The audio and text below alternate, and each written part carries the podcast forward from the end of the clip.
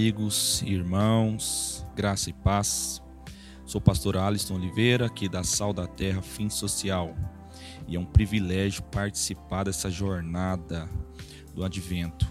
E eu quero compartilhar com vocês hoje o texto de Paulo à igreja de Filipos, Filipenses 1, do verso 3 ao verso 11.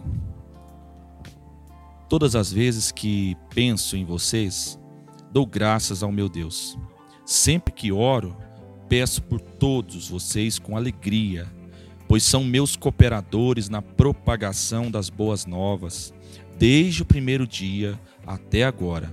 Tenho certeza de que aquele que começou a boa obra em vocês irá completá-la até o dia em que Cristo Jesus voltar. É apropriado que eu me sinta assim a respeito de vocês, pois os tenho em meu coração. Vocês têm participado comigo da graça, tanto em minha prisão como na defesa e confirmação das boas novas. Deus sabe do meu amor por vocês e da saudade que tenho de todos, com a mesma compaixão de Cristo Jesus. Oro para que o amor de vocês transborde cada vez mais e que continuem a crescer em conhecimento e discernimento.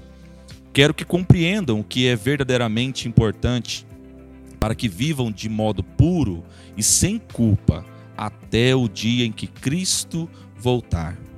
Que vocês sejam sempre cheios do fruto da justiça que vem por meio de Jesus Cristo para a glória e o louvor de Deus. Essa é uma oração transbordante de amor que o apóstolo Paulo faz para a igreja de Filipos.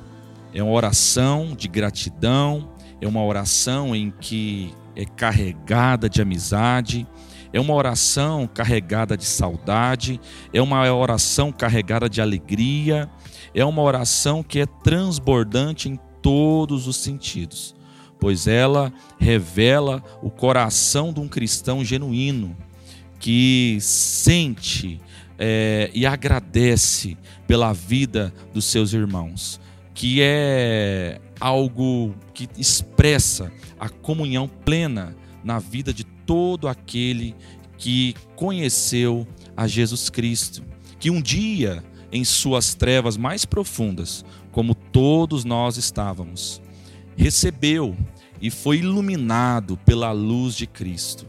Sim, nós estávamos em tão grandes trevas que Deus enviou seu Filho por meio de luz, revelando a sua luz, da sua glória, do seu esplendor, daquilo que não só Ele fez por nós, mas de quem Ele é para nós. E é muito interessante lembrarmos daquilo que o apóstolo João expressa na sua epístola, a primeira carta de João. Ele expressa dizendo que o que era desde o princípio, o que ouvimos, o que vimos com os nossos olhos, o que temos contemplado e as nossas mãos apalparam da palavra da vida, porque a vida foi manifestada e nós a vimos e fomos testemunhas e vos anunciamos a vida eterna, que estava com o Pai e foi manifestada a nós. O que vimos e ouvimos vos declaramos, para que também possais ter comunhão conosco. E verdadeiramente a nossa comunhão é com o Pai e com seu Filho Jesus Cristo. E estas coisas vos escrevemos para que vossa alegria possa ser completa. Nós fizemos referência aqui também à primeira carta de João, do verso 1 ao verso 4. E essa expressão de João me faz lembrar do coração do apóstolo Paulo, que testemunha dessa riqueza, que recebe o um encontro de Cristo Jesus diante dele. E esse encontro é também realizado por meio da luz. A luz que nos deixa maravilhados, que nos faz e nos dá uma nova visão da vida nos faz enxergar com os olhos de Cristo, nos faz vislumbrar, nos faz perceber a visão deste mundo de uma forma muito mais ampla, de forma que, como Paulo diz aos irmãos de Filipos, ele expressando né, a sua alegria, que ele dá graça, que ele ora com alegria, porque esses irmãos cooperavam com ele. E essa cooperação ela é tão tão preciosa que Paulo chega a dizer que esses irmãos cooperou com ele, inclusive para que o evangelho fosse anunciado e essas marcas do evangelho estavam nele, por meio das prisões.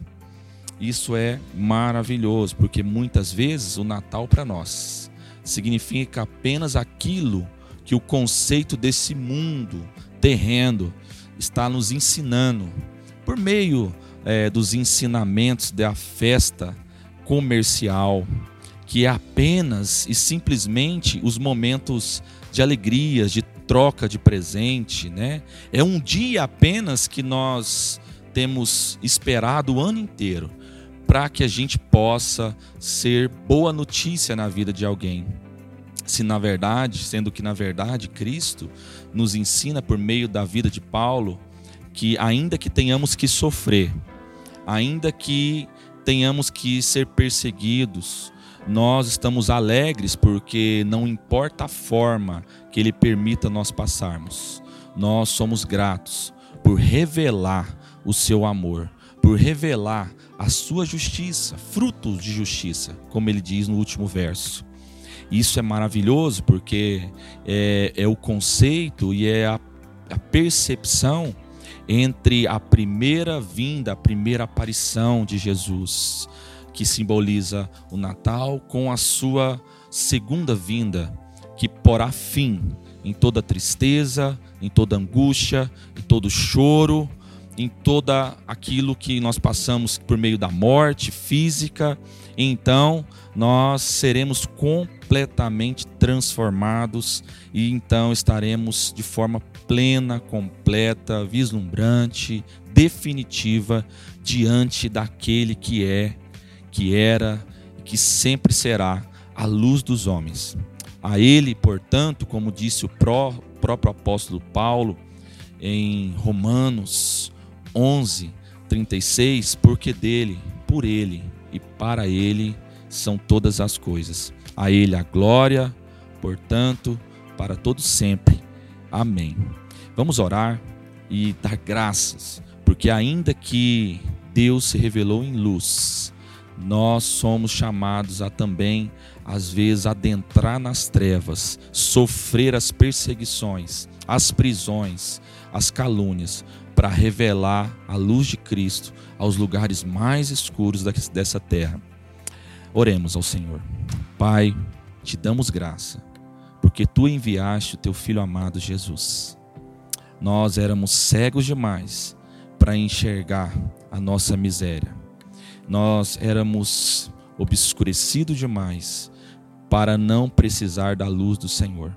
E o Senhor enviou o teu filho amado para que nós pudéssemos ter vida por meio dele.